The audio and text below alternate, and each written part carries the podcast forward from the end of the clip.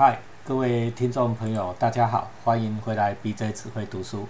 开始之前，一样请大家按赞、留言、分享，开启小铃铛。嗯，今天是我们经典古文系列里面呢，要推出一位我跟齐鲁都非常喜欢的大作家哈。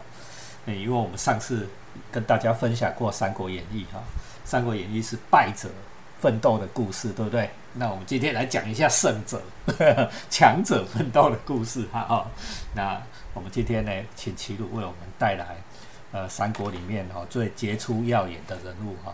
我认为啦，最杰出耀眼的人物呢是曹操。哦，我们请齐鲁。好，那诶，各位听众大家好。那今天想讲的是曹操的《短歌行》。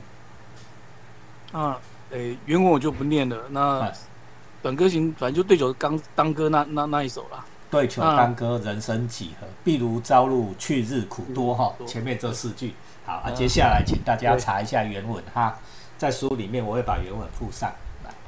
好，那我介绍一下写作背景啊。那这首诗书写的正确时代就是有争议哈，不明。但是有人是说，他就是曹操在带领八十万的那个大军南下的时候，就是赤壁之战之前那时候做的。嗯哼，就想象说他就在船上嘛，然后就在夜晚啊跟大家宴会，然后对酒当歌嘛，就开始开始吟这首诗了。这样。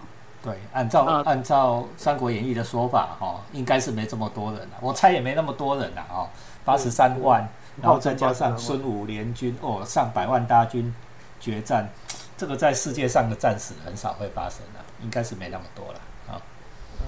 那那这个时候呢，就赤壁之战前呢，那曹操已经。统一了北方嘛，对，然后这时候就是他兵多将广、军容盛大的时候。嗯哼，其实当时也没有人会预想说曹操会失败，因为这么多大军啊，八三万。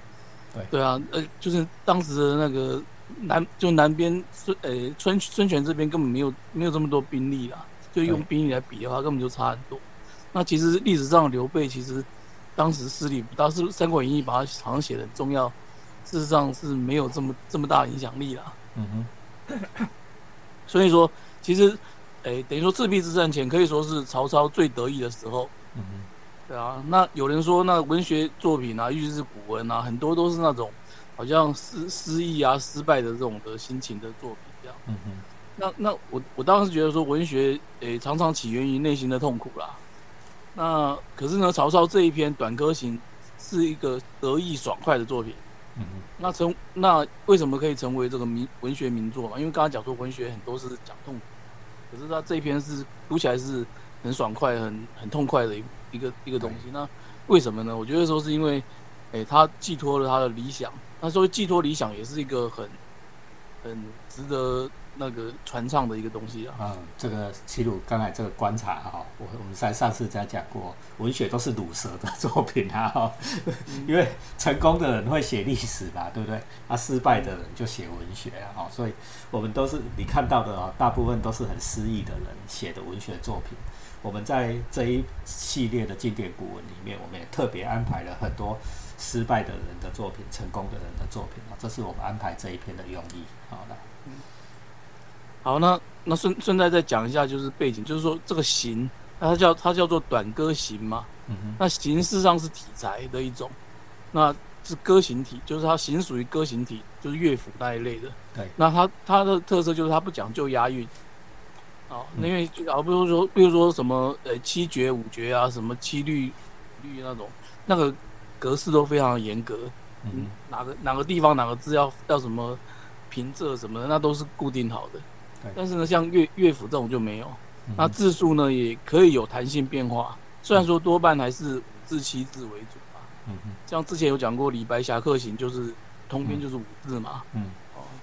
那但是这一首的话，就是全部都四字。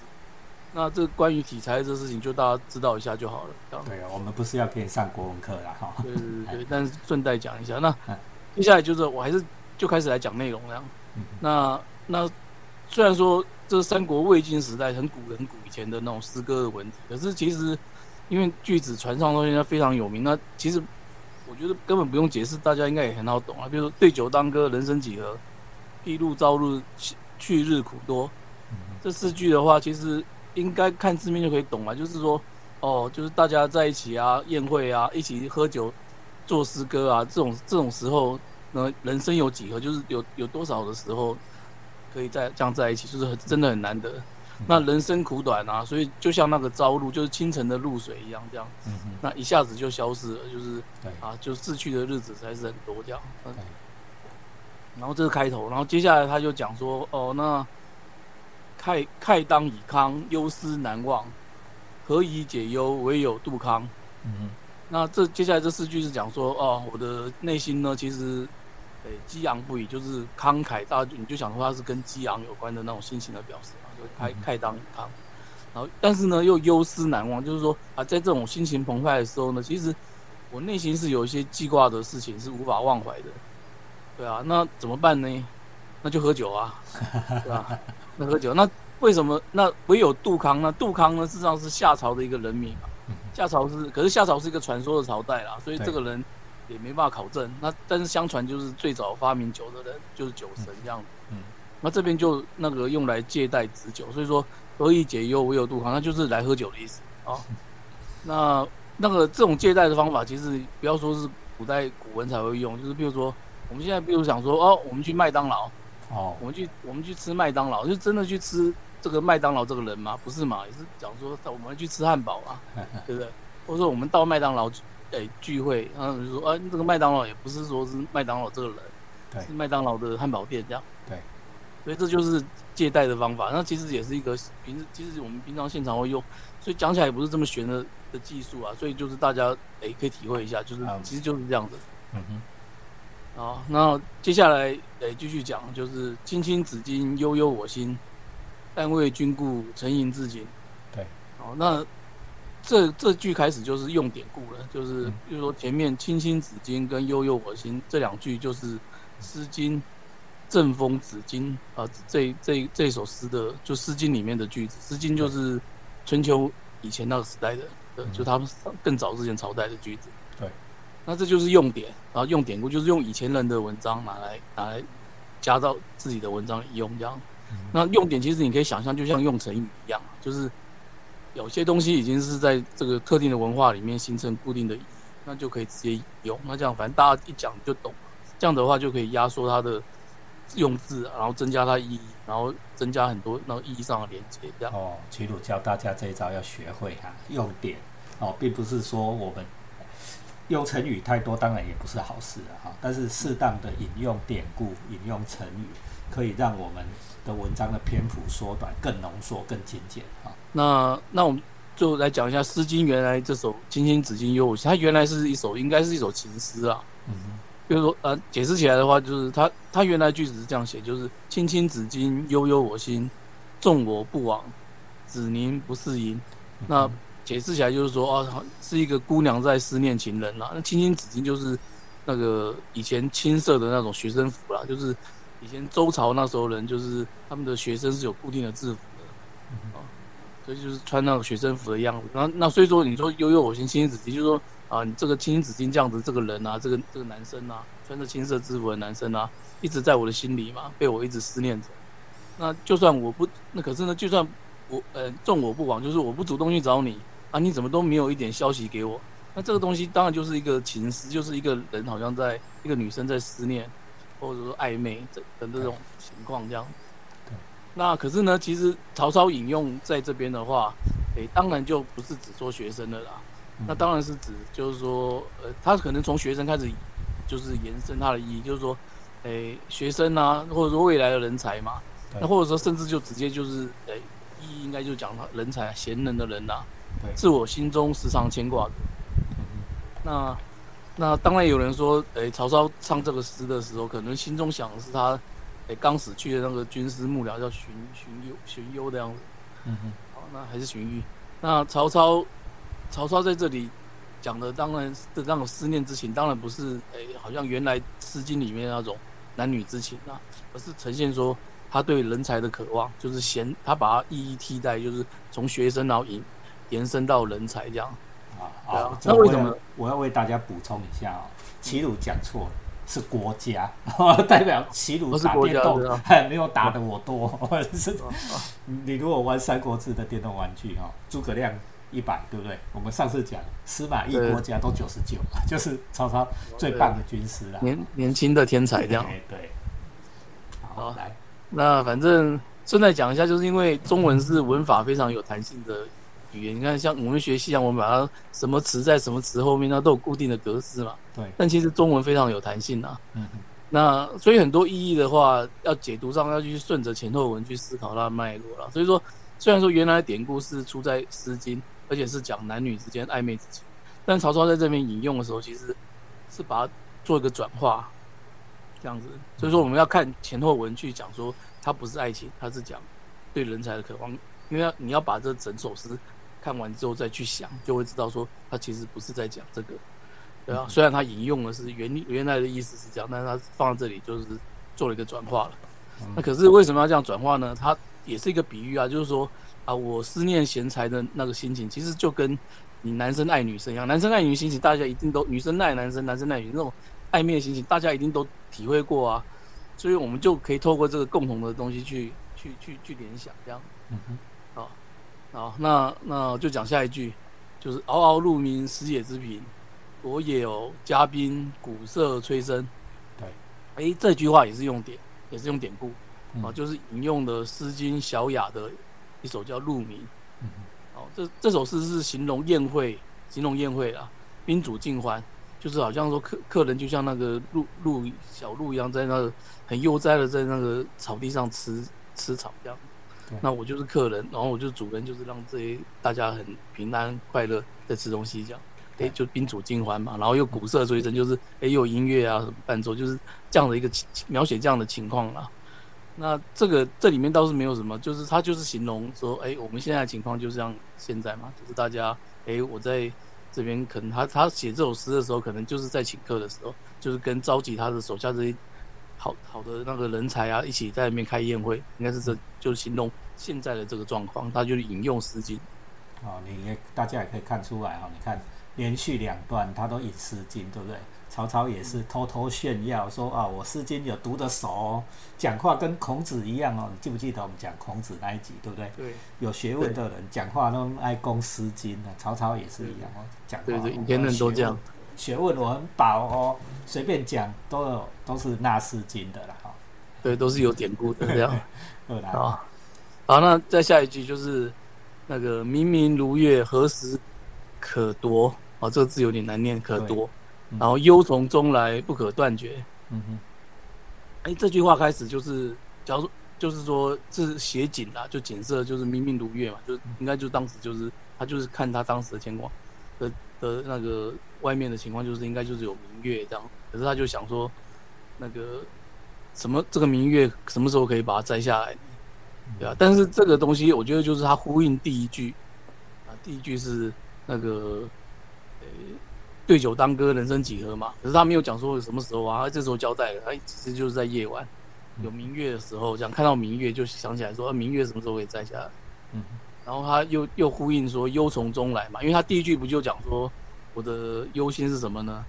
哦，就是披露朝日去入口的，也是一种忧心嘛，何以解忧嘛？就是他他一直在讲说，他内心虽然很很激动、很很开心，可是他一直有个忧，那个忧是什么？这样，对啊。那这边又重重新开始提这个忧，这样。对。那那我觉得说，诶，这一句话就是有点像是重新开始描写场景。就，假如说我们把这个这首诗重新那个分。就是分成两半的话，这这这一句就是下半段的开始了。嗯嗯。哦，他是说，他就所以他又重新开始写，等于说重整这个现场，然后跟第一句的对酒当歌做呼应，然后把场景拉回现实这样，然后就跟你说那个我的心情是怎么样，又又重新提示大家说，哎，我内心是有有一些忧心的这样。嗯哼。那我我觉得说讲到这边，我我稍微回头整理一下，就是短歌行的上半段啊。上面段你你回头去看，刚刚一句一句解释，但是你把整个连在一起看，就是说你可以看到说，他主要是陈述自己，就曹操自己心情的一个变化。可是这个心情，并不是单纯的可以很单纯的讲完，就比如说，啊，我很 我很开心啊，或很快乐啊，或会很难过啊，不是这么单纯的，而是说你的心情的各种的情绪都是轮流而起、交杂而来的。对，比如说他说对酒当歌嘛，对对不对？所以，但是他马上又说他呃心情非常开心，非常慷慨激昂这样，对但是又说哦慷慨激昂底下又感到忧愁，对。对啊，而且又又又提到，然后才提到说什么啊，我我对于求财，哎，他其实那时候还没有讲求财，他就说我的心情那个就像爱情一样的激烈，这样就说哦，我好像很思念什么什么这样，然后一一连一连串下来都是在讲自己的心情，有没有？让大家让我们读者或者说到在场的听诗歌的人，就可以体会我自己的体会，就是写诗的人自己的心情这样。对然后透过这个心情的描写呢，让人家知道说我真的是很在乎这样。那嗯那请大家，那那这一点我觉得是很值得很值得大家思考一下，就是他的这样的做法。有时候我觉得说就是说有时候我们要，因为他写诗毕竟还是要说一个东西嘛。可是在，嗯在说这个东西之前呢，那你可以多先去袒露一下复杂自己复杂的内心的变化，这样，那这样子对对沟通是很有帮助的，而不是说我一下就告诉你结论，我一下告诉你我要干嘛这样，而而是说我要，我不是说我就告诉你说我要我要决定如何如何，或者说我想要什么，就这种很很很功能式的句子，而是说你要把你心情的变化先讲出来，让让大家先体会你，然后你要讲什么时候，大家就会诶、更能够接受你这样。那我觉得曹操这个短歌行就是一个这样子的很好的一个示范，这样他先讲心情，然后后面的事情他要讲什么，他后面再说，这样。对，很棒哦。好，齐鲁这一段分析，大家仔细回头再重新把它听一下啊，怎么样透过心情变化的描写哈，让大家知道哦我们关心的事情好，来，哦，所以说其实到明明如月这一句下半段开始呢，他就重新再铺陈他的主题，这样用更细的方法去铺陈嗯。那他主题是什么？当然就是爱财啦。对，他爱就是想要找就是招钱财这样。他前面不是讲说，诶、去日苦多吗？对，可是假如说你光上半，假如说你只看上半段的话，你去日苦多，你是不是联想说，哦，是不是他觉得老了，开始怕死，所以很担心啊，寿命这样子不长这样子。但是你整段看你就知道，当然不是指这个啊，而是指说哇，我的，比如说他说明明如月嘛，何时可夺嘛，那当然你就知道说他他是说我的理想还没有达到啊，因为我还要还想要很建立功业，平定天下、啊，对，对不对？所以我要成就理想的话，我的时间是不是可能不够多了？这样，他担心的是这个，对。所以你要看到下半段的时候，你才重新回头看，你才会理解这样。而且他后面就开始讲了他想要网罗天下贤才的那种心情，就所以他接下来这几句就就是在描写说自己如何看待人才这样。好，那接接下来下半段的重点来了，接下来半段就是说，他就就就说啊，他说月末渡迁，往用相存，气阔谈宴，心念旧恩。月明星稀，乌鹊南飞，绕树山杂，何枝可依？山不厌高，水不厌深，也有人说海不厌深啦，都可以这样。然后周公吐哺，天下归心。对，啊，这几句我连着我就一起讲，因为他讲同一件事情。嗯他这整个翻译来讲，就是说，哦，许多的贤才啊，越过千山万水，就是月末渡前，末和千都是那个就是田田埂路的意思，就是、嗯就是路啦。所以就是说，啊，渡越过了很多千山万水啊，那屈屈就是屈往用就是屈屈居自己，来咆哮自己这样。嗯，那大家在一起啊，气阔就是高谈阔论啦，然后在宴会里面高谈阔论啊。嗯那这这些的这些东西，这些的情况，这些恩情，他都很感激，他都很感恩，就感谢大家来，这样走了很多的路，然后跟自己来来，就是来这边投靠我，这样大家在一起高谈阔论，这种的情时候，他都非常感恩哦。然后他他接下来就又描写描写景物了，就是说哦，现在月明星稀，嗯乌鹊南飞，啊，绕树山楂，无枝可依。那这句话，呃，有很多解释啊。就是有人说他可能就是刚好他在作诗的时候就看到说，他只是描写当时的景况啊，因为他说他前面讲晚上了嘛，晚上到月明星稀，然后刚好看到有只鸟飞过去，他就把它写到诗里了。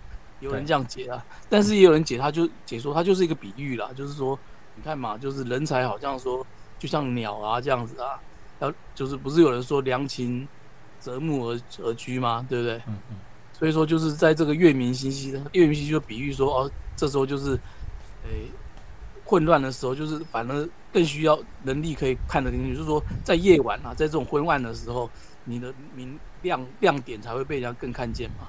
就是说，假如你是你是你是你是人才的话，你就会发光，这样子就是就被人家看得到。所以说，他比喻人才，然后贤能的人才就跟鸟一样，也是到处在寻找好的归宿啊，寻找好的老板来来投靠嘛，就像良禽择木而居一样。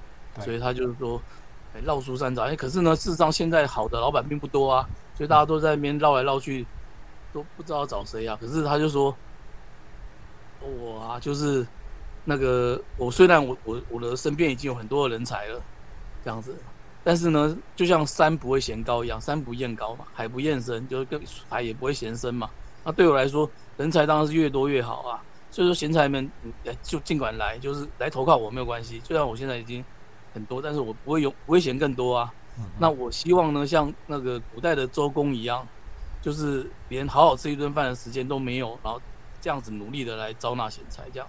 那希望呢，天下的贤才都能够心服归顺于我，这样。对，对吧？这里有一个典故，哎，对对对。